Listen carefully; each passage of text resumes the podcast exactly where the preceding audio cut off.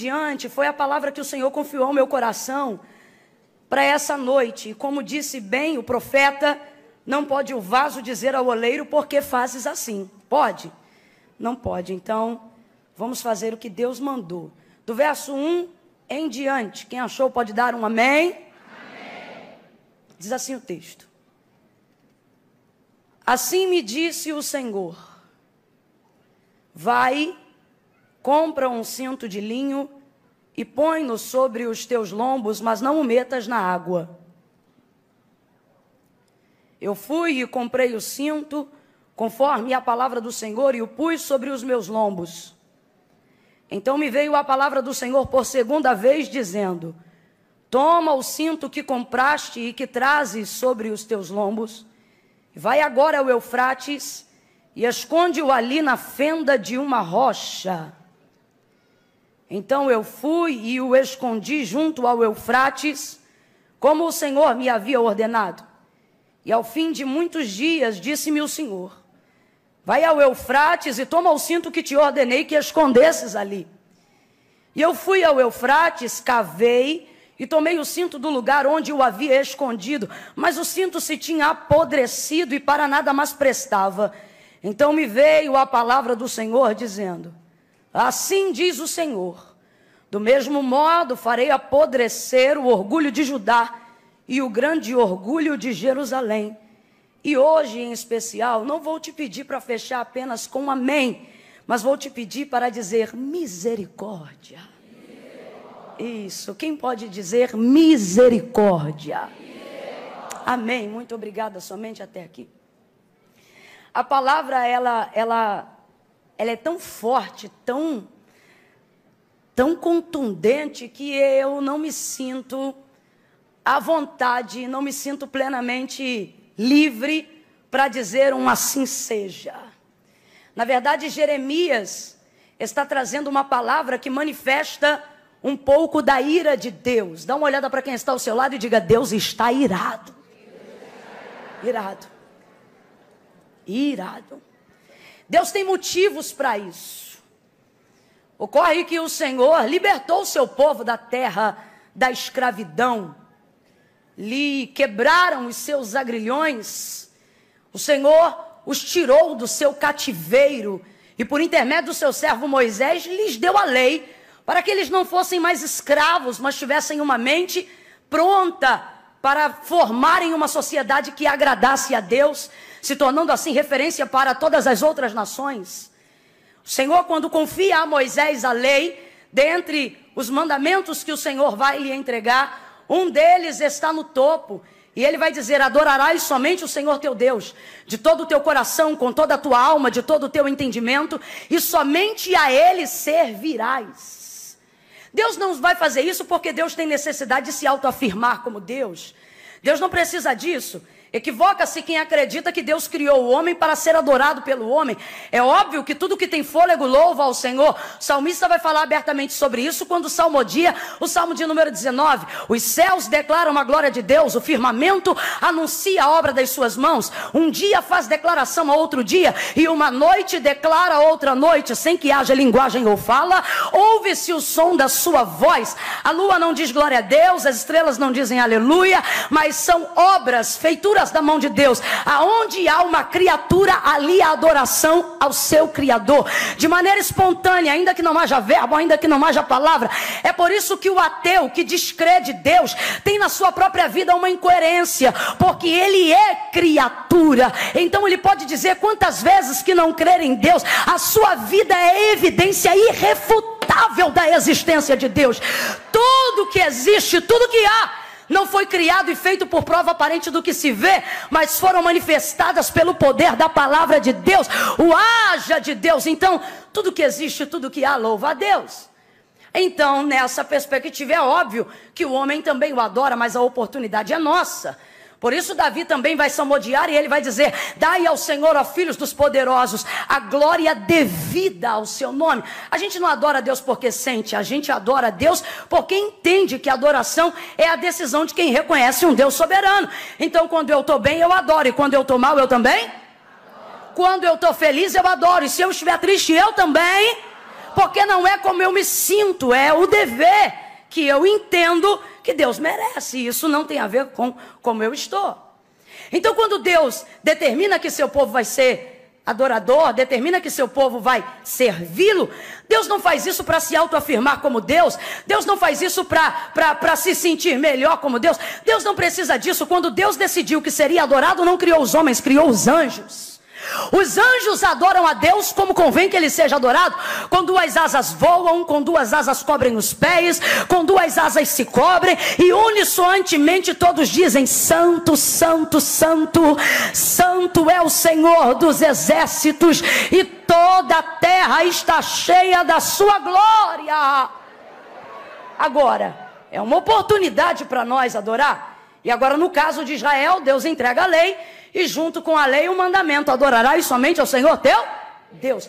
Porque foi Ele que te tirou da terra do Egito porque foi ele que te tirou da casa da servidão, porque foi ele que vos fez povo seu, ovelha do seu pasto. Por quê? Porque foi ele que abriu o mar vermelho. Por quê? Porque foi ele que fez chover maná no deserto. Por quê? Porque foi ele que te quis quando ninguém te queria. Por quê? Porque foi ele que te viu quando ninguém te via. Por quê? Porque foi ele que te ajudou quando ninguém te ajudaria. Por quê?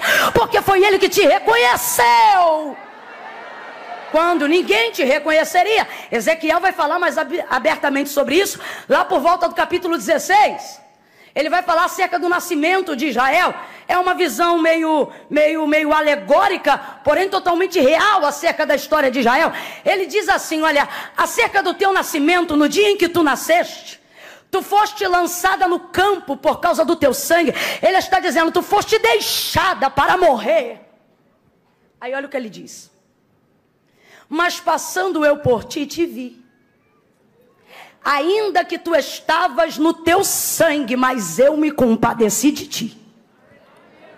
Olha isso, gente. Está falando de, de uma criança que acabara de nascer. Segundo o texto, ela ainda está no cordão umbilical. Foi deixada. Ele diz: Passando eu por ti, te vi. Tu estavas no teu sangue. Enquanto todos tinham nojo de ti, eu te amei. Aí ele diz assim: Te limpei com água, te lavei com água, te esfreguei com sal para a tua purificação. Te vesti de linho fino, te adornei de joias. Fiz sapatos para ti com couro de animal marinho, o mais caro, o mais nobre que há. Preparei tuas sandálias com o que havia de melhor trouxe as melhores especiarias e te perfumei.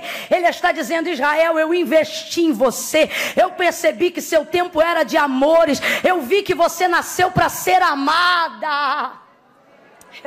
Tá no nojo, tá largada, mas passou Deus e viu, nasceu para ser amada. Mas Camilo, o que, que você está dizendo? Deus não quer você largada, Deus não quer você jogado, Deus não quer que você seja tolerado, Deus te fez para ser amado. Ele diz: Eu te amei. Linho fino, joias, te adornei, perfumei, te calcei. Aí Ezequiel vai dizer: Mas quando tu crescestes e os teus seios se tornaram formosos, ele está dizendo: quando chegou a hora de você retribuir o investimento, a idade da noiva é a idade do prazer. Ele está dizendo: quando chegou a hora de você reconhecer, de você ser grata, aí ele diz: Tu crescestes, teus seios se tornaram formosos, mas tu te deitaste com os teus amantes se prostituindo.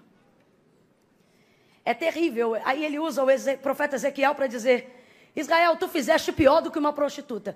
Deus usa Ezequiel de uma maneira tão veemente que tem palavras que eu sei que estão dentro da palavra de Deus, mas eu não tenho coragem de dizê-las, ainda que estejam aqui. Mas uma das coisas que eu vou tentar dizer é essa: Ele diz, Israel, tu te prostituíste. Aí ele diz assim: Não, tu fizeste pior do que uma prostituta, porque uma prostituta se deita pela paga de um dinheiro. O que ele está querendo dizer é o seguinte: uma prostituta normalmente é levada pela sua necessidade. Não é que justifica, mas ele está explicando. Ela é levada pela necessidade, mas tu, Israel, tu te deitaste com eles gratuitamente só para me aborrecer. Dá uma olhada para quem está do seu lado e diga: Deus está irado. Fica com medo, não, daqui a pouco melhora. Olha para quem está do teu lado e diga: irado. irado. Tu te deitaste com os teus amantes se prostituindo. Tu fizeste pior do que uma prostituta. Ela se deita pela paga de um dinheiro, mas tu tem feito isto para me aborrecer. Sabe o que ele está dizendo? Ela é levada pela necessidade, mas tu precisava de quê? Ela é levada pela urgência, mas você precisava de quê? Peles de animais marinhos eu te dei, linho fino eu te vesti, o melhor da flor de farinha eu te dei, do ouro de Ofir eu te adornei, com o melhor do gálbano, da mirra, do aloés eu te cingi, Israel. Como é que você pega o retorno do investimento que eu fiz e dá para os teus amantes? E detalhe: esses teus amantes não te serão fiel, eles têm várias mulheres, Israel. Deus está irado. Quem é Ezequiel? Ezequiel é o profeta do juízo. É triste. Por quê? Porque Ezequiel representa o maior cativeiro que Israel já viveu. Ele é profeta do juízo porque Deus usa ele num tempo em que executou o que usou Jeremias para tentar livrar o seu povo. Então, se eu tentasse aqui dividir entre duas vertentes, eu diria: Ezequiel, o profeta que Deus levantou nos dias do juízo, Jeremias, o profeta que Deus ergueu nos dias da sua misericórdia. Camila, mas como é que a irmã fala de misericórdia se a gente percebe que as palavras do profeta, nos dias que Israel estava revirada na lama da idolatria, ela, ela, ela era tão grave, ela era tão forte, ela era tão contundente. Como é que isso é misericórdia? É misericórdia por quê? Porque a ira anuncia o juízo, não é o juízo. Então o que, que Deus está fazendo? Deus levanta o profeta Jeremias em dias de calamidade, em dias de idolatria, em dias de entrega, de devoção. Deus, Deus vai trazer Israel para mostrar que seus filhos são herança do Senhor. E o que é que Israel vai fazer? Vai queimar, queimar não, vai cozinhar os seus filhos no ventre de bronze de Moloque, Deus dos caldeus. Aquilo que você adora dominará sobre você. Perceba por que, que os caldeus dominam sobre Israel num dos piores cativeiros que eles já viveram. Mulheres que foram feitas para serem santas, mulheres que foram feitas para serem princesas, se comportavam como prostitutas cultuais daquela época. O povo está revirado na lama da idolatria. O povo se esqueceu e age com ingratidão diante de Deus. Deus está irado, mas está é a característica temporária de Deus. Ah, eu teria dado um glória depois de tanta paulada. Ah, eu tinha. Por quê? Porque eu estou afirmando nessa noite, eu não. A palavra de Deus afirma que a característica permanente de Deus não é a ira. João vai dizer: Deus é ira. Ele vai dizer: Deus é. Deus é Aquilo que você é, a característica permanente. Deus é amor. Agora, nós estamos aqui dizendo que Deus está irado. Está é advérbio de tempo. Tudo aquilo que está não é permanente. Tudo aquilo que está é temporário. Tudo aquilo que está é passageiro. Significa que se está, vai. Oh, vai passar. Vai passar. Se está é porque não é. Agora você não pode desprezar Deus irado só porque Davi disse que sua, dura, sua ira dura só um momento. Pare para pensar o que, que é um momento na mão de um Deus irado. Camila, a ira dele é passageira. Não despreze o Deus irado. E para que Deus não seja desprezado enquanto está irado, ele diz: Jeremias, te chamei. O que eu botar na sua boca, você vai falar. Quando eu te mandar construir, você levanta. E quando eu te mandar destruir, você derruba. Quando Jeremias vê o peso da responsabilidade, ele não é um garoto, já é um homem adulto, um senhor barbado. Mas diante da responsabilidade que é tão grande, ele se sente coagido e ele diz: Senhor, eu sou uma criança. Deus diz: Não digas eu sou uma criança. Porque o que eu te mandar falar, você fala. O que eu te mandar dizer, você vai dizer. Eu te escolhi no ventre da tua mãe, te abençoei, te santifiquei, para que você cumprisse este propósito. Qual o propósito? Trazer uma palavra de arrependimento a um povo que está me deixando irado.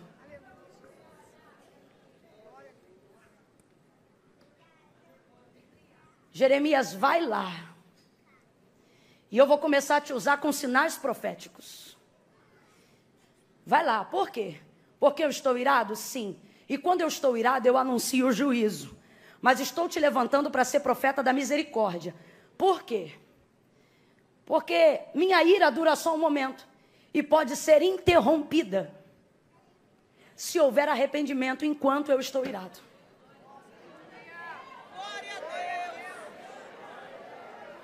Vai lá e choca eles. Vai lá e manifesta a minha ira.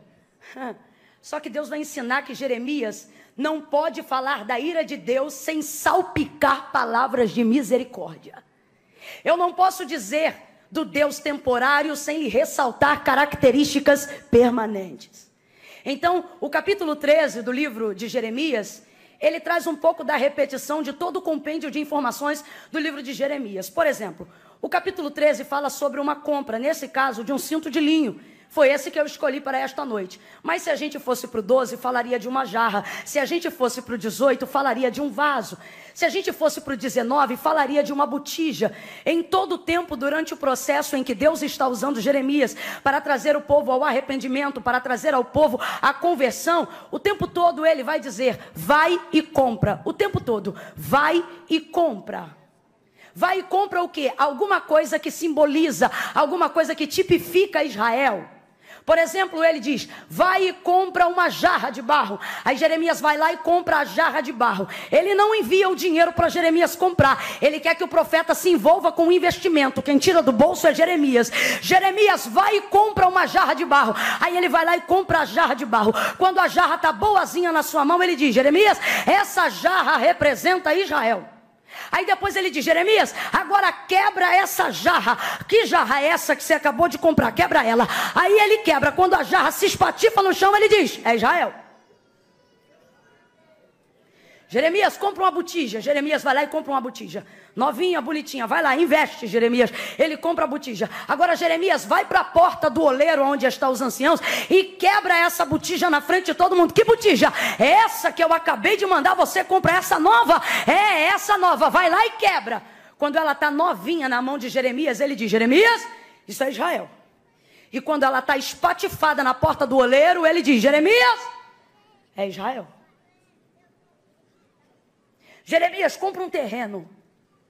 E Jeremias só investe. E a palavra é a mesma. Ele vai lá e compra. Devasta num dia, até que prospere no outro. Mas primeiro fala de sua devastação. Investe. Aparentemente, Jeremias só está investindo naquilo que não vai dar retorno. Tudo que ele investe não dá retorno. Compra a jarra e quebra. Cadê o retorno do meu investimento se eu não posso usar aquilo que eu comprei? Compra a botija e quebra. Como quebra se eu acabei de comprar? Será que ela não vai me dar o retorno do investimento que eu fiz?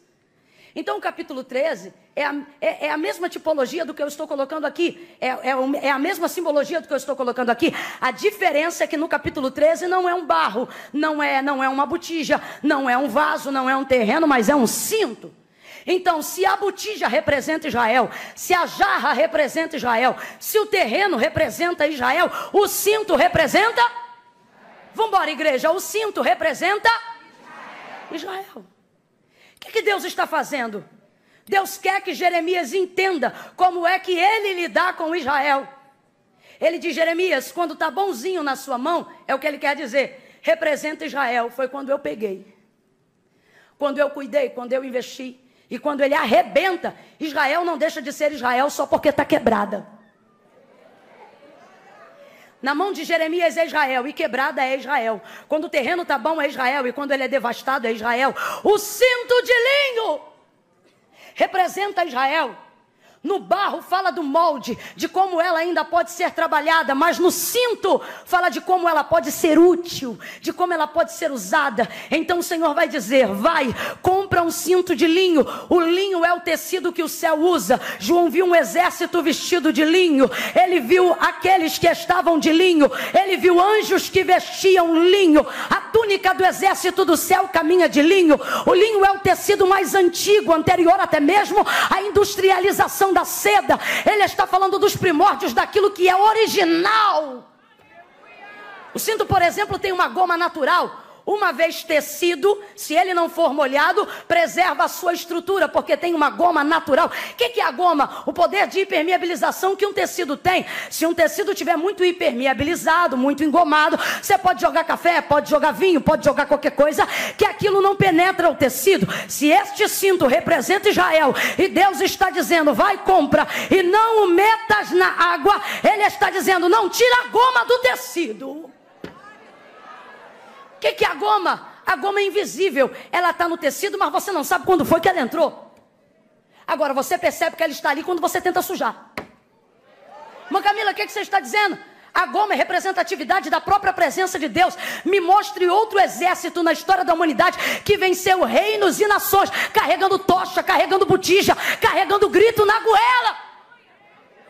Por que, que Israel vencia? É por isso que Davi já tem todo o poder bélico armado. Ele tem espada, ele tem escudo, ele já tem os valentes formados, mas ele não tem coragem de seguir a batalha sem primeiro consultar ao Senhor e dizer: Senhor, tu vai conosco nesta batalha? Quando ele foi contra a batalha aos Amalequitas, ele disse: Senhor, tu é comigo nessa batalha? E o Senhor lhe respondeu, dizendo: Davi, vai, por quê? Porque eu sou contigo, mas aguarda o meu sinal. Olha para quem está do teu lado e diga: a goma.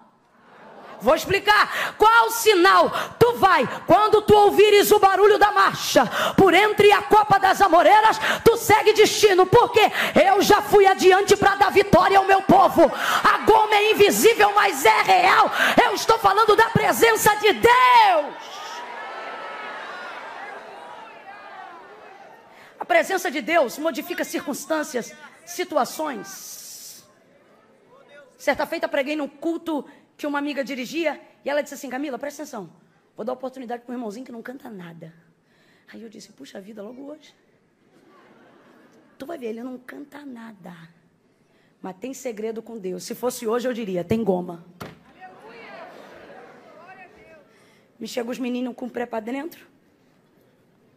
A dicção equivocada, solta um playback da Rosa Nascimento. E ele começa a cantar. Coitado. Só conseguiu cantar a primeira estrofe. Porque no refrão a igreja não deixou. Virou na glória. Foi glória a Deus para tudo que é lado, gente caindo no chão arrebatada, manifestação da presença de Deus visível entre nós. Aí ela olhou para mim e disse: Eu não falei? Se fosse hoje, ela diria: Tem goma. Você não vê, mas está ali. Você não vê, mas protege. Você não vê, mas está na frente. Você não vê, mas não suja. Você não vê, mas não, não te embaraça. É a goma. Aí ele diz: Não bota na água. O balde d'água representa as nações. Elas querem o que você tem, mas não querem ser quem você é. Querem te fazer de guruzinho de madame, querem te fazer de profeta de bolso. Elas vão espalhar a essência daquilo que Deus confiou a você. Elas querem sugar o que você tem sem ter que ter você. Não metas na água. O que, que ele está dizendo nas entrelinhas? Conserve a sua originalidade. Quem gosta de pirataria é bandido. Conserve a sua originalidade. Quem gosta de cópia é máquina de reprodução. Você tem uma identidade individual. Respeite Adore a Deus com a sua identidade. Dá uma olhada para quem está do teu lado e diz: Não cai na água. Não bota o cinto na água. Eu estou sentindo graça de Deus aqui. Pega na mão de alguém aí, por favor. Segure a mão de alguém. Mas não segura como quem veio fazer uma social, não. Segura com fé. Faça essa pessoa perceber que sentou-se ao lado de um profeta. Segure a mão dela e diz: Não deixa ir para a água. Não deixa perder sua essência. Não deixa tirarem de você aquilo que Deus confiou. É a presença de Deus Deus que faz a diferença na nossa vida. Não é o timbre da nossa voz, não é o reconhecimento humano, é a presença. Não perde a goma, Israel. Aleluia! Aleluia! Não metas na água. Não mete na água. Ele diz: na água não, no lombo sim.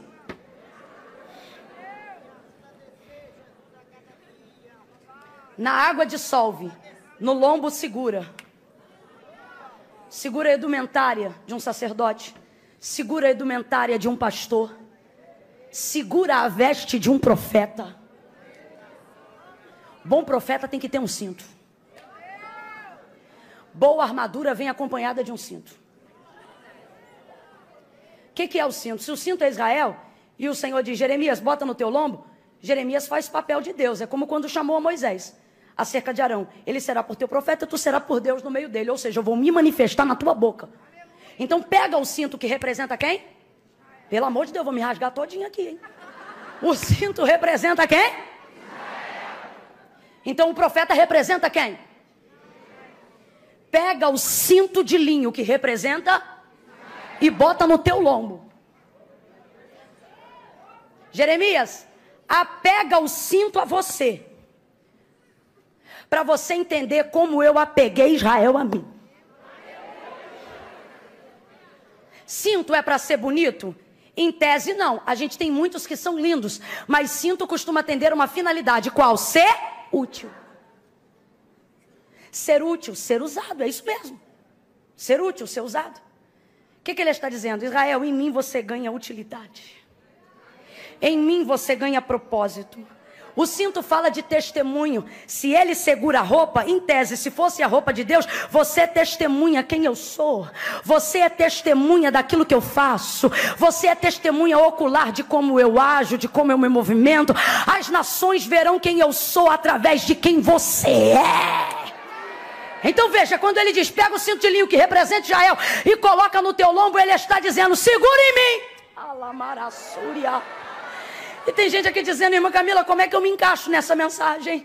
Oh, se na qualidade de Israel nós somos o cinto, é bem verdade que muitas coisas que já atravessamos e temos tentado, tentado atravessar só são possíveis porque quando a gente pensa, vai desandar, ele diz: segure em mim vai cair, ele diz: segura em mim. Não vai dar jeito, e ele diz: segura em mim. Tu te apega a mim, eu dou utilidade a você. Tu te apega a mim, eu dou um ministério para você. Tu te apega a mim, eu dou uma vocação para você. Tu te apega a mim e eu dou um dom para você. Tu te apega a mim, eu dou um propósito à sua vida. Tu te apega a mim e eu dou sentido à sua existência. Te apega a mim. Segura em mim, Israel. Você só funciona em mim. Ele é marassúria. Um cinto no corpo é um cinto. Um cinto largado é um pedaço de couro. Um cinto no corpo é um cinto. Um cinto solto é um pedaço de tecido. Você não está percebendo que a utilidade e o sentido da sua vida está em como você funciona diante de Deus? Não, irmã Camila, eu ainda estou tentando achar meu propósito. Está equivocado. O problema é que você está lidando com o seu nascimento como se, se você tivesse que descobrir o seu propósito depois do seu nascimento. Isso é ego. Você está achando que Deus fez você e depois criou um propósito só para você. Não é assim que funciona. Deus não estava lá e dizendo assim, ah, eu vou pensar no fulano. E aí depois que o fulano nasce, ah, eu vou dar alguma coisa para o fulano fazer. Não, não é assim. Deus não pensou em você, Deus pensou no propósito que glorifica o nome dele. Ele pensou: deixa eu ver o que, que eu vou fazer para glorificar o meu nome, porque só eu sou digno. Já sei, vou fazer isto para glorificar o meu nome. E para fazer isso, já sei, vou botar ela no ventre dela. Deus idealizou o propósito e só depois projetou seu nascimento. Irmã Camila, o que, que você está dizendo? Estou dizendo que as pessoas só funcionam na sua totalidade, quando elas entendem que nasceram para atender um propósito divino. Irmã Camille, por que, que eu ainda não descobri o meu propósito? Porque você procura um propósito que agrade você. Quando você procurar um propósito que agrada a Deus, você se encontra, você se acha.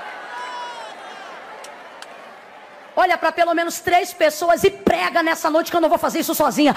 Olha para pelo menos três pessoas e diz: se apega ao cinto e deixa o cinto se apegar a você.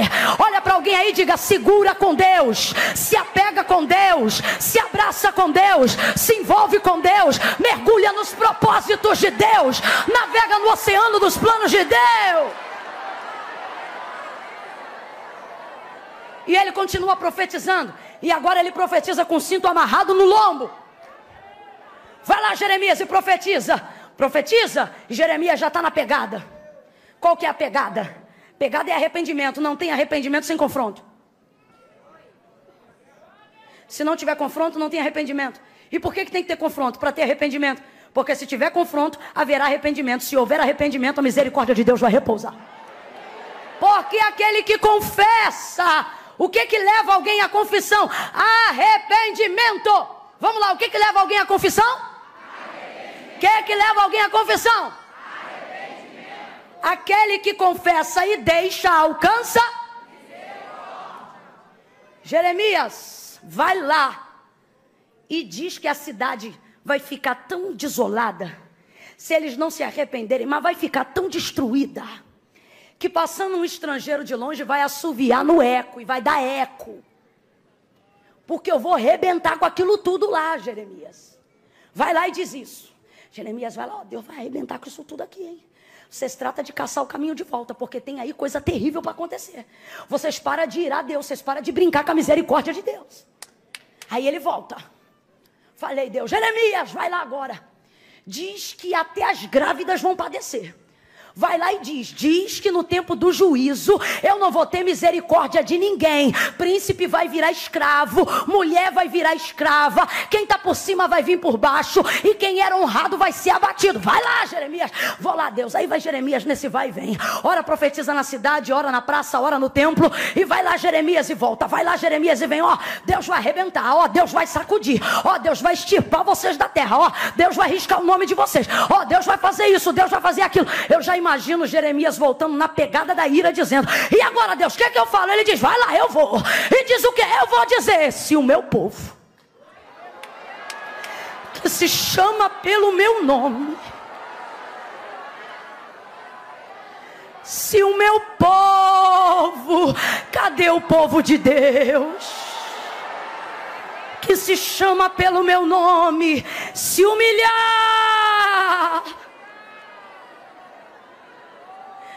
e buscar a minha face. A gente está vivendo isso hoje aqui, gente. A gente está vivendo a realidade do que eu estou pregando hoje aqui, gente. Era para ter virado devastação, era para ter virado caos, era para ter sido destruição, mas o povo se humilhou, o povo desceu, o povo buscou, e Deus lembrou que sobre nós está a memória do seu nome. Se o meu povo se humilhar, buscar a minha face e se arrepender dos seus maus caminhos, eu, Senhor Senhor. Ouvirei. Quem aqui está sentindo que a oração foi ouvida? Eu, o Senhor, ouvirei, perdoarei. Que? O Senhor vai esquecer? Vou. Que? O Senhor não vai, não vou contar daqui para trás, vou contar daqui para frente. Ouvirei do céu, perdoarei o seu pecado e sararei. Eu já sinto uma unção de cura sobre o Brasil. Sararei a sua terra. Vai lá, Jeremias.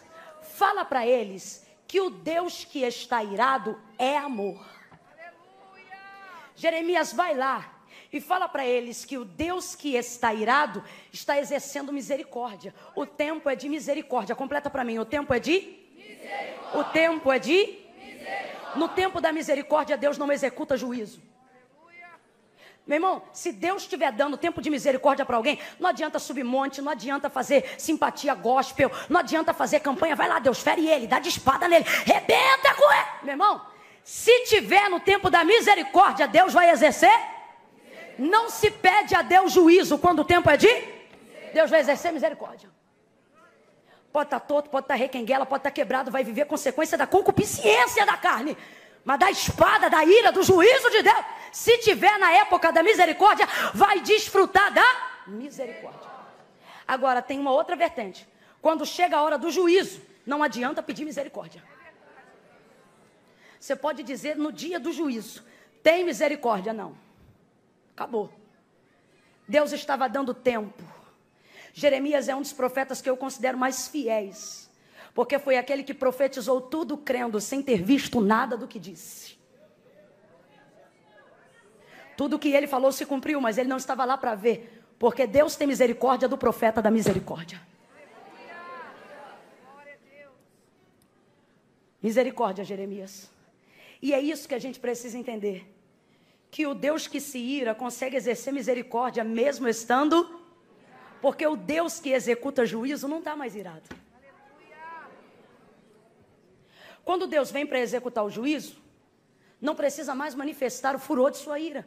Porque o juízo, a sentença já foi? Tá, acabou. Você fica irado enquanto está correndo alguma coisa no tribunal. Depois que a sentença é dada, ambos abrem mão dos sentimentos. Porque já foi feito, já era. Então o Senhor está usando Jeremias, e eu escolhi Jeremias e não Ezequiel nessa noite, porque o Senhor está nos dando chance de ser fiéis. Ele usa Jeremias para misericórdia. Olha o que o texto diz. Na mesma ocasião, para o mesmo cinto, para o mesmo momento profético, ele diz: E falou o Senhor por segunda vez, falou por segunda vez na mesma situação. Presta atenção porque eu vou repetir. E falou o Senhor por segunda vez na mesma situação. Isso é a misericórdia. É a misericórdia. É o Senhor falando de novo. É o Senhor exortando de novo. É o Senhor insistindo de novo. E tem crente aqui melindroso que não está gostando de ser disciplinado. Não está gostando quando a palavra é de confronto. Não consegue dar glória a Deus e aleluia quando o toco está seco. Ai, irmã. Aí fica irado. Quando vê um outro que é todo errado, virado na lama do pecado, prosperando em seu caminho. Não é brincadeira, não, rapaz. O outro camarada lá está todo errado, todo desgraçado, e parece que Deus até gosta do que ele está fazendo, porque vive lá, ó, abençoando. Primeiro, quem disse que Deus está abençoando? A gente tem que parar com essa mania de achar que Deus dá a quem ama e retira de quem não gosta. Todos os profetas, todos os homens de Deus e todos os hebreus, quando ofertavam ao Senhor, nenhum deles dizia, se é Deus, me dá. Todos eles diziam, se é Deus, fica aqui, porque eu vou trazer uma oferta. Se tu receber, ah. Juízes capítulo 6, por exemplo, o que, que o Senhor está querendo dizer? O que, que Gideão faz? Quando, quando ele diz, olha, o Senhor é contigo, olha, é, eu, vou, eu sou contigo, tu, tu vencerá como um homem só. Peraí, ele não está crendo que é Deus, ele diz, peraí que eu vou ver se tu é Deus agora. Por quê? Dá, Deus dá para todo mundo, o sol que bate no lombo do justo, bate no lombo do ímpio. A chuva que rega a terra do fiel também rega a terra do infiel. A fidelidade não é provada quando Deus dá, a fidelidade é provada quando Deus Olha isso, aí ele diz assim: fica aqui. Por quê? Porque eu vou pedir uma oferta? Ele diz: não, porque eu vou dar uma. Se tu receber, e é aí que vem o mistério. Dá, Deus pode dar para qualquer um, mas receber só de quem Ele quer. Receber só de quem Ele quer. Quando Ele vê a ponta do cajado que está na mão do anjo, taca fogo na oferta, sumir e consumir tudo, Ele diz: ai, porque era Deus e não sabia. E como é que ficou sabendo? Porque Ele deu? Não, eu estou sabendo que é, porque Ele recebeu quando eu quis entregar. Critérios. Oh.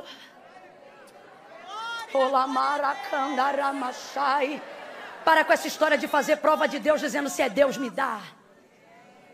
Eu quero ver você fazer prova dizendo se é Deus, vamos ver se tu aceita meu louvor. Se é Deus, vamos ver se tu aceita a ministração. Se é Deus, vamos ver se o Senhor aceita nosso culto. Jeremias, vai lá e fala de novo. Tem gente aqui nessa noite que você só está aqui porque Deus está falando de novo. Vê ele abençoar o torto. Eu tenho uma amiga que fizeram um motim na igreja dela, rapaz. Um camarada rebelado se levantou lá. E ela começou a orar e dizer: Deus, faz justiça. Executa teu juízo. Olha aí o que, que o camarada fez. Não tem condições disso. E ela orando, orando e gastando todo o tempo de oração dela, pedindo para Deus repreender ele, exortar ele, castigar ele. E ela disse que um dia ouviu a voz de Deus como se ouvisse a minha, falando: Para. Para com quê? Para de gastar o nosso tempo de intimidade pedindo só para Ele. Por que Deus? Ele diz: Para. Porque com Ele eu já não falo há muito tempo. Mas com você, aí você fica assim, ah, porque o outro isso, é porque o outro aquilo. E a gente não. A gente, a gente nem chega a pecar, só pisa fora da faixa. Já vem aquele profeta mais histérico na igreja. Filho, não gostei. Bota dedo na cara e tudo. E te digo assim, e tu sabes que sou eu. Ainda revela teu segredo. Porque tu disse assim, assim, não foi? E quem é que vai dizer que não foi? Aí você diz, não é brincadeira não. O outro não pisa fora da faixa, não. O outro está do outro lado. Eu só pisei fora da faixa e o Senhor está dizendo: Ei, é por isso que a todas as igrejas da Ásia, das sete, ele disse: castigo, exorto, disciplino todos aqueles a quem eu. Pare de achar que o amor de Deus só está quando Ele te dá. O amor de Deus, a fidelidade de Deus também aparece quando Ele está te provando.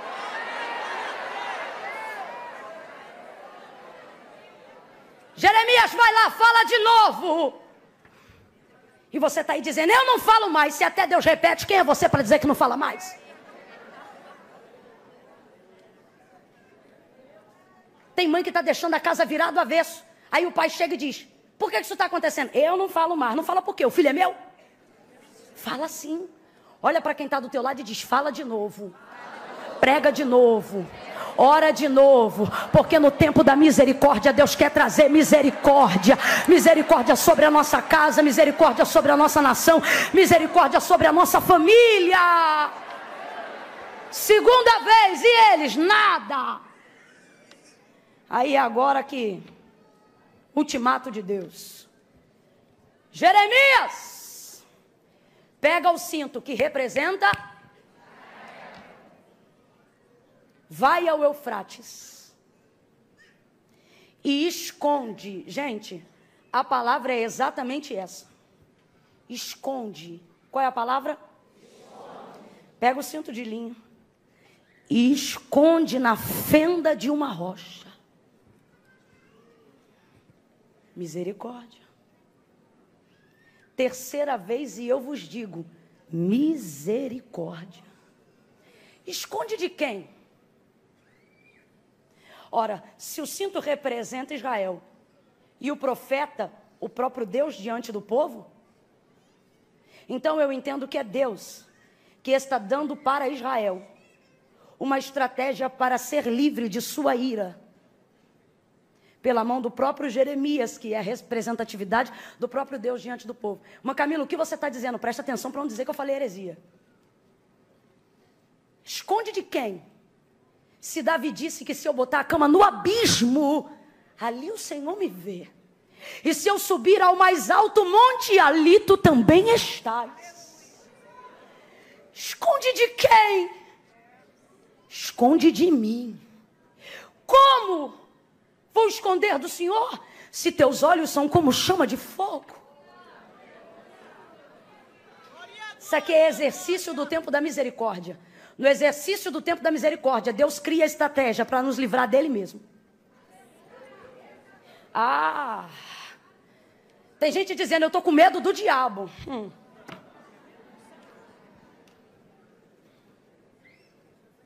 Jeremias, esconde na fenda de uma Vamos, gente, para terminar. Esconde na fenda de uma? Na fenda de uma? Quando a gente anuncia a fenda da rocha, seu cognitivo, sua mente, sua memória te leva rapidamente a alguém que também, para viver, teve que se esconder na fenda de uma rocha. Se você pudesse chutar um palpite, ou se você tem certeza de quem eu estou falando, quando a gente fala sobre esconderijo na fenda da rocha no Antigo Testamento, a gente se lembra imediatamente de Moisés. O que, que Deus fez com Moisés? Criou uma estratégia para livrar Moisés. De quem? De Deus? Sim. Senhor, eu quero te ver. Mostra-me a tua face, mostra-me o teu rosto. Moisés, o homem não pode me ver e continuar? Moisés não está nem aí. Se ver o rosto de Deus for a última coisa que ele vai ver, ele diz: Mostra-me a tua glória. Só que Deus não vai levar Moisés agora, porque ainda tem um propósito com Moisés. Então, ao invés de consumi-lo, ao invés de recolhê-lo, Deus vai criar uma estratégia. Para quê? Para que ele não seja consumido pela glória de Deus, pela glória pessoal da onipotência de Deus. Então ele diz: Senhor, eu quero te ver. Então o que, que eu vou fazer, Moisés? Espera aí. Tem ali uma rocha e nela tem uma. Entra lá.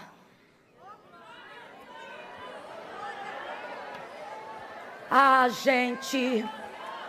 Ah, gente. Olha para quem está do teu lado e diz: Eu estou vivo por causa de uma rocha.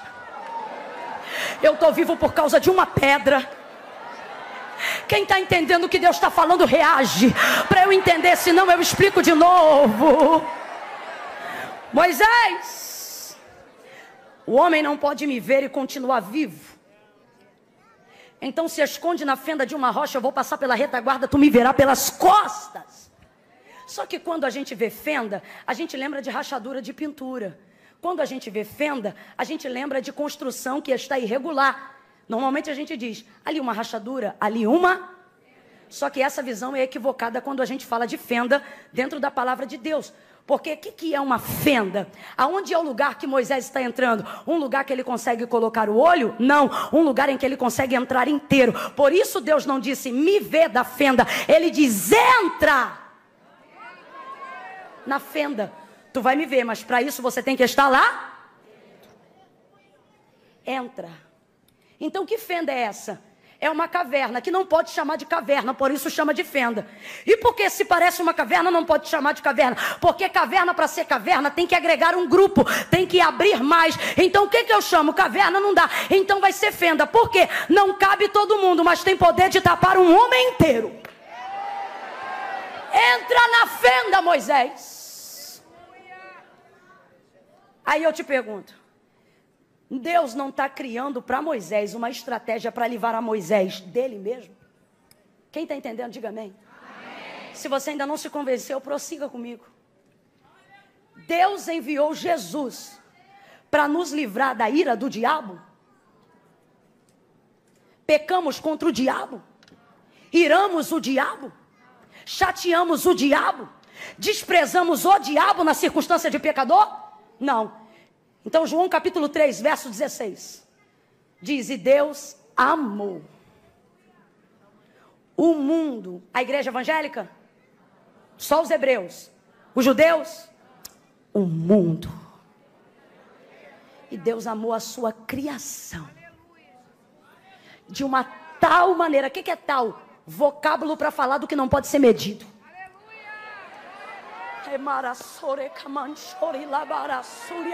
E você chorando porque o noivo rompeu, isso foi livramento. Deus está dizendo, ele te gostava mais ou menos, eu te amo de tal maneira que nenhuma aliança no dedo pode explicar. De tal maneira que deu o seu filho unigênito para que todo aquele que nele não pereça. Pereça de quem? Pereça de quem? Do diabo? Não pecamos contra o diabo. Pecamos contra Deus e destituído fomos da glória de nada com o diabo. Não é o diabo que fica irado quando você adultera. Não é o diabo que fica irado quando você entra em site pornográfico. Não é o diabo que fica irado quando você se masturba. Remarasamanta calamachai. Tementri combrefai choremanto é. Quem enviou o seu filho, para que todo aquele que crê não pereça, mas tenha vida eterna. Quem é Jesus? Jesus, só para a gente entender, tá? Não resuma a obra dessa maneira, mas só para a gente entender. Jesus é a estratégia que Deus criou para nos livrar de sua ira. Por isso ele diz: aquele que me confessar de Jesus diante dos homens, eu também o confessarei diante do meu Pai que está no céu. É como se fosse assim: comparece no juízo, sem, sem Jesus na frente. Comparece no tribunal de Deus, sem o sangue do filho. E você será consumido. Não, mas eu conheci o filho. Não, mas eu falei do filho. Não, mas eu preguei o filho. Não, mas eu expulsei em nome do filho. Você falou de quem você não conhecia. Apartai-vos de mim, maldito porque eu nunca. Você acha que essa palavra é para ímpio? É ímpio que bota a mão na cabeça dos outros? É ímpio que prega? E você diz: Eu tenho medo do diabo. Ele diz: Não tenha medo dele, não. Não tenha medo de quem pode matar teu corpo. Não tenha medo de quem pode até arrefecer sua alma. Tenha medo de, de quem tem poder para decidir para onde tu vai. Tenha, não tenha medo de quem te aflige no momento. Tenha medo de quem tem o poder de te abençoar ou de te afligir a eternidade inteira. Inferno não foi criação do diabo. Inferno foi criação de Deus. Para quem? Satanás, seus demônios e todos os que se esquecem do Deus misericordioso. Eu sei, parece até que não combina com fechamento de conferência. Mas combina sim. Porque a gente não está aqui para massagear nosso ego. A gente está aqui porque quer ser fiel. A gente escolheu esse tema porque a gente quer ouvir a palavra de Deus. A gente está aqui porque a gente quer saber como é que a gente faz.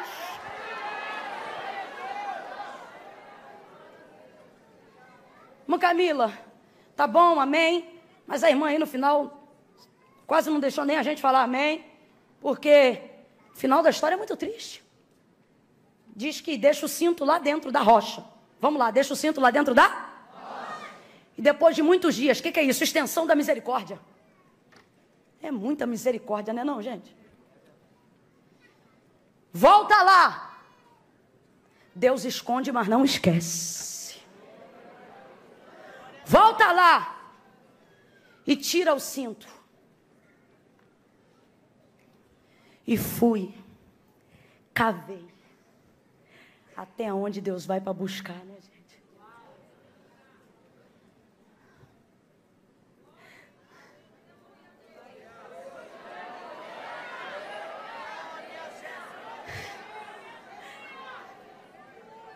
Tá na lama e Deus vai lá. Alguém diz ali, Deus não entra, Deus entra onde Ele quiser. Na saramachori calamancho e cava. Tem gente aqui que já foi tão mergulhado na depressão que disse daqui ninguém me tira, Deus foi lá.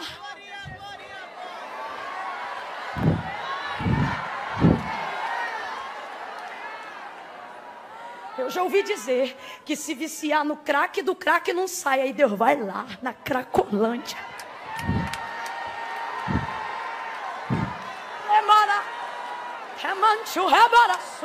Eu já ouvi dizer que quando fica assim é porque nasceu assim. Aí vai lá Deus.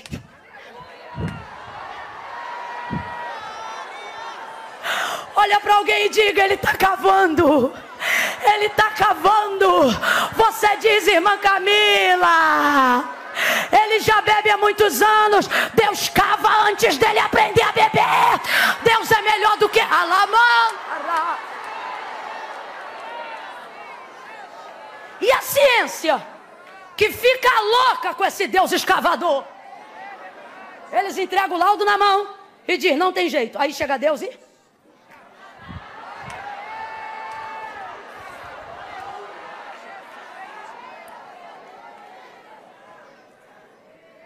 Oh, profundidade das riquezas Onde estão os tesouros de Deus? Nas escuridades. Você diz ali ninguém entra. Deus diz: Eu conheço esse lugar aí. Cavei, tomei o cinto, tirei do lugar que eu pusera. Mas o cinto você tinha. Quem lembra, gente? Apodrecido. E para nada mais servia, para nada mais tinha utilidade, para nada mais prestava. E aí você pensa, é, tem jeito mesmo não. Não. Lembra do texto comigo. O cinto representa Israel. E Deus não guarda Israel porque é fiel a Israel. Deus demonstra fidelidade a Israel quando ele é fiel a ele. Por que, que Deus libera uma palavra sobre a vida de alguém e essa palavra se cumpre? Porque você é justíssimo porque você é ilibado. Não, essa palavra se cumpre porque Deus é. Não pode negar-se a si mesmo. No final, você recebe, mas Ele está fazendo isso para a glória do nome? Então eu sou um bem-aventurado em ter sido instrumento para isso. Quem está entendendo, diga amém. Se eu estou dizendo para você que Deus está voltando, que está cavando, vai ser para dizer não serve mais para mim? Lembra do texto. É fácil olhar alguém quando essa pessoa está boa e dizer: olha, foi Deus. Depois o camarada quebra. Rapaz, desliga isso. Tira da igreja. Só que Deus diz: é meu. Por que, que Davi orava e dizia assim: protege o que a tua mão direita plantaste? Deus, protege teu investimento, porque a semeadura da colheita de Israel, só o Senhor investiu. Mãe Camila, o que, que você está dizendo? Primeira verdade, eu fecho aqui. Pare de achar que uma coisa só vale quando você investe se o retorno for imediato.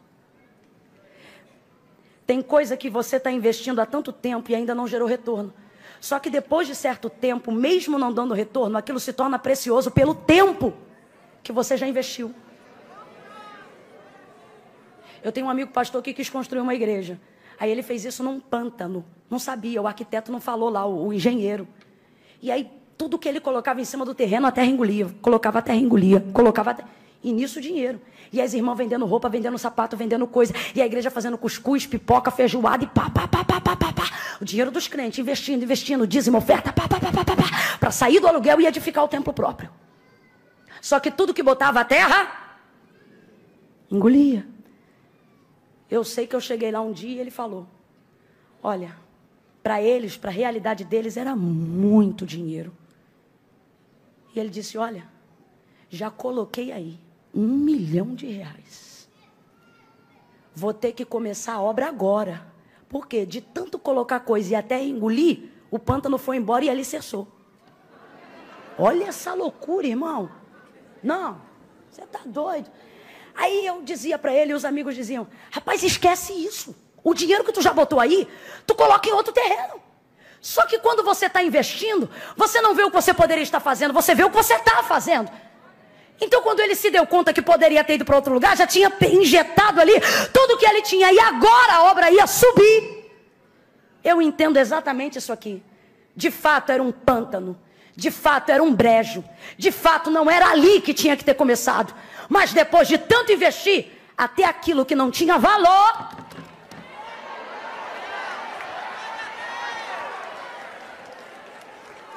Vamos ser honestos.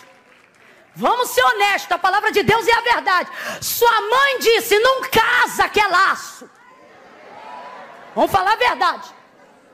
Teu pastor disse: não entra nessa. Eu quero, eu estou apaixonada.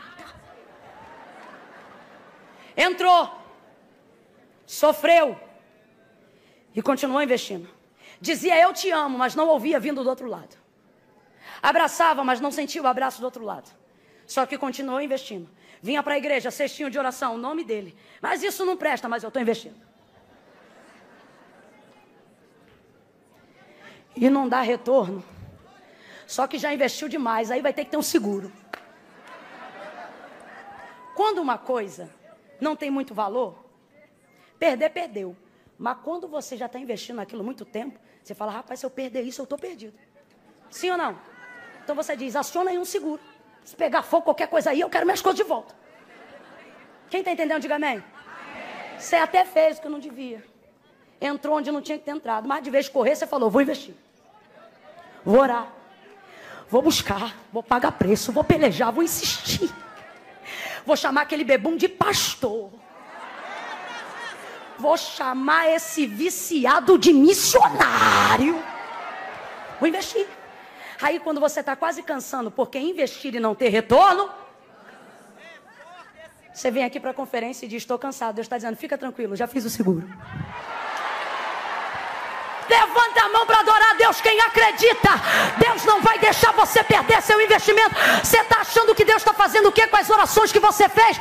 Elas estão diante de Deus. E Deus te trouxe aqui para te dizer: porque a tua fidelidade, porque o teu investimento foi nobre.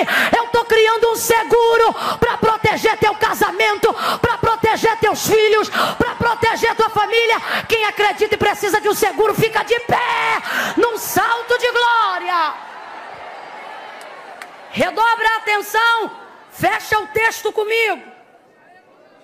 Uma Camila, tá muito bom, tá bem, mas a verdade, a verdade,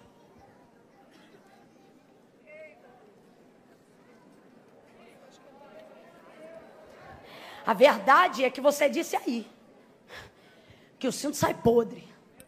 A irmã está dizendo o quê? Que depois de eu orar, de eu buscar, de eu investir, não vai adiantar nada? E eu tenho cara de idiota? Não. O texto não finda dizendo assim, ó. Assim diz o Senhor. Do mesmo modo farei apodrecer Judá. Não é assim. Do mesmo modo farei apodrecer Jerusalém. Não é assim. Ele diz assim: do mesmo modo, farei apodrecer o orgulho de Judá. Do mesmo modo, farei apodrecer a soberba.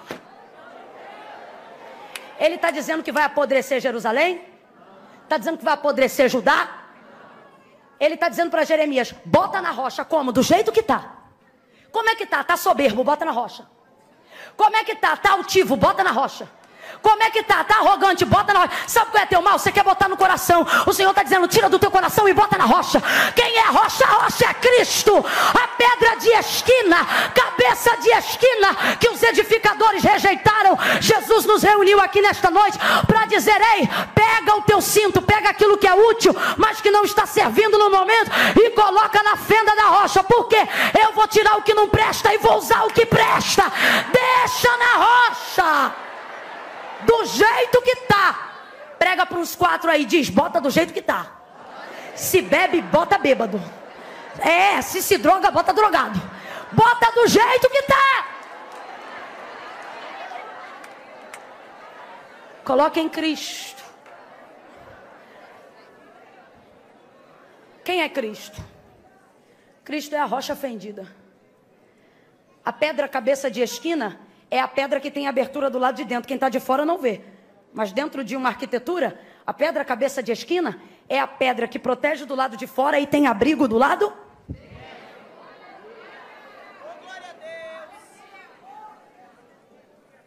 Ele diz: as pedras, a pedra que os edificadores rejeitaram, serviu para cobrir e acolher muita gente. Toda a gente. Rocha fendida. Me lembro do véu do templo. Como? Só entrava um. Lembra que eu falei? Que o lance da fenda ser fenda e não chamar de caverna é porque cobre um homem inteiro, mas só cobre. Aí vai ele para o Calvário. Para quê? Para dar mais lugar. Ah, não. Jesus abriu espaço para você entrar e você vai ficar do lado de fora. Jesus abriu espaço para esse marido entrar e você vai deixar ele fora. Jesus abriu espaço para essa pessoa que você acha que não tem jeito entrar e você vai deixar do lado de fora. Jesus te trouxe hoje aqui para dizer: bota dentro da rocha, bota dentro da rocha. Vai ele para o Calvário. Minha vida ninguém toma, eu dou. Está consumado. E o véu do templo, no grego, não diz rasgou. Porque a palavra mais antiga para pequena divisão não é rasgar, é fender. E o véu do templo fendeu. As rochas fendidas costumam ficar fendidas por causa de abalos sísmicos. Ou seja, é de baixo para cima. Quem está entendendo, diga amém. amém. Só que o véu do templo rasga, mas não é de baixo para cima. Porque o homem não tem coisa alguma se do céu não lhe for dada. Cristo abriu a fenda, alabaraçai. Manta calamanchore marassuria. Cristo abriu a fenda. Porque antes só cabia um. Mas agora, quem quiser entrar, cabe. Olha para alguém e diz: Você pode entrar.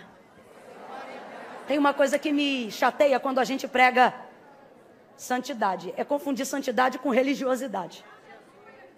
E aí massificam dizendo: a porta é estreita. A porta é estreita. A porta é estreita. Sabe o que esquecem de dizer? É estreita, mas está aberta. Dá um jeito de passar, dá um jeito de entrar.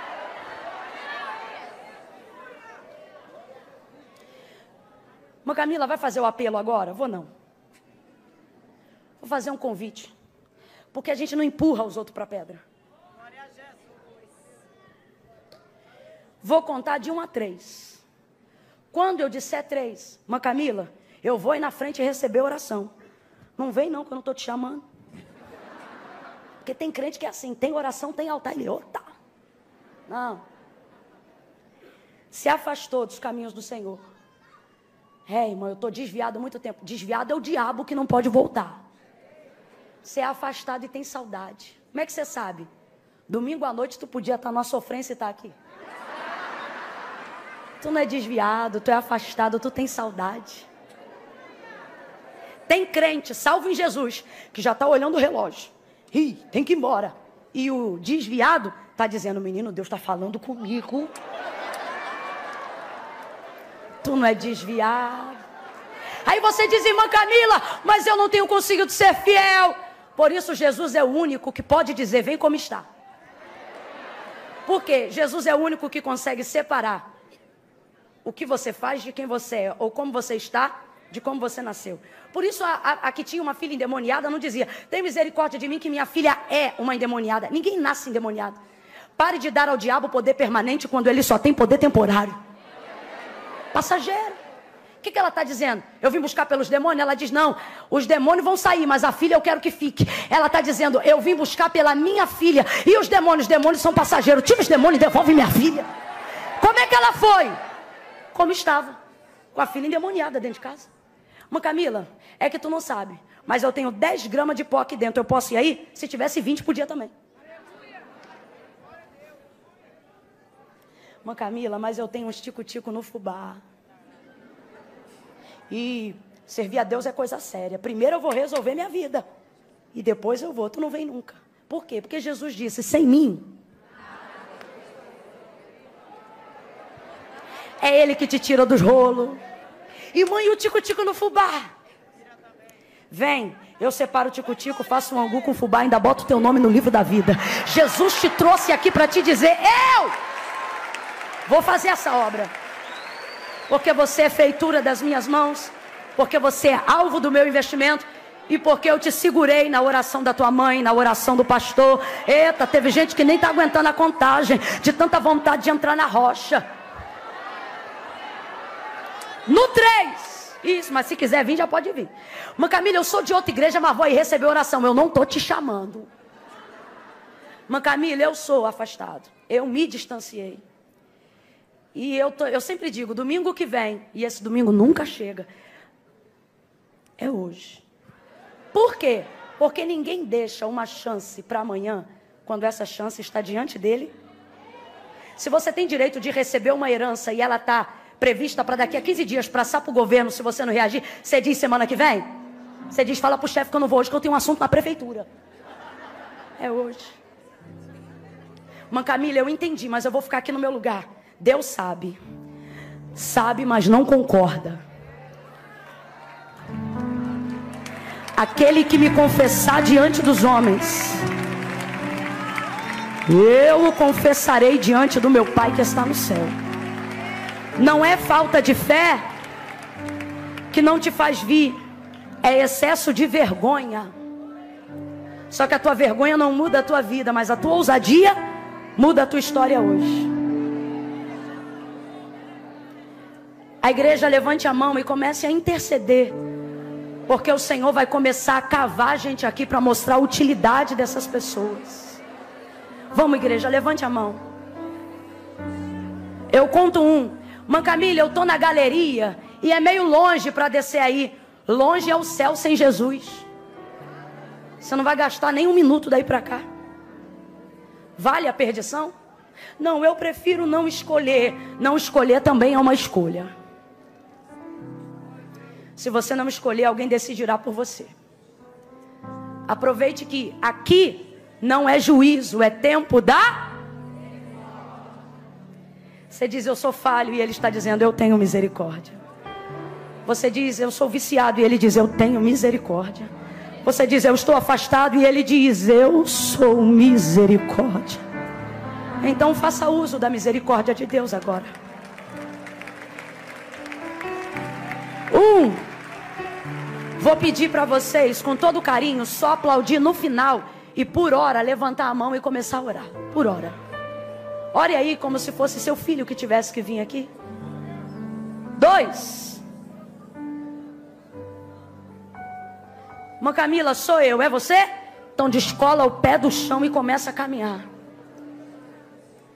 O que pensam de você não muda a sua vida, mas o que Deus sabe a seu respeito pode te salvar hoje. Fica na rocha, entra na rocha. Se você vê que tem alguém aí do seu lado que quer ir, ajuda ela. Se ela quiser vir, você diz: oh, se você quiser vir, eu vou contigo. Bota na rocha. Aos crentes em Jesus, eu quero fechar essa noite te dizendo: isso que você diz que não tem jeito, não tem jeito na sua mão. Na rocha, tudo que não é útil vai apodrecer.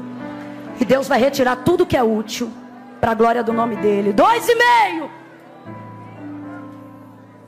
Quero pedir ou ao pastor ou à pastora quem for orar que já pode subir. Três, Mãe Camila, sou eu. Sai do lugar agora e vem ao altar de Deus. Mãe Camila, eu tô quase indo. Eu vou ou não vou? É que eu não consigo ser crente. Não. Você não consegue ser ímpio. Sabe por quê?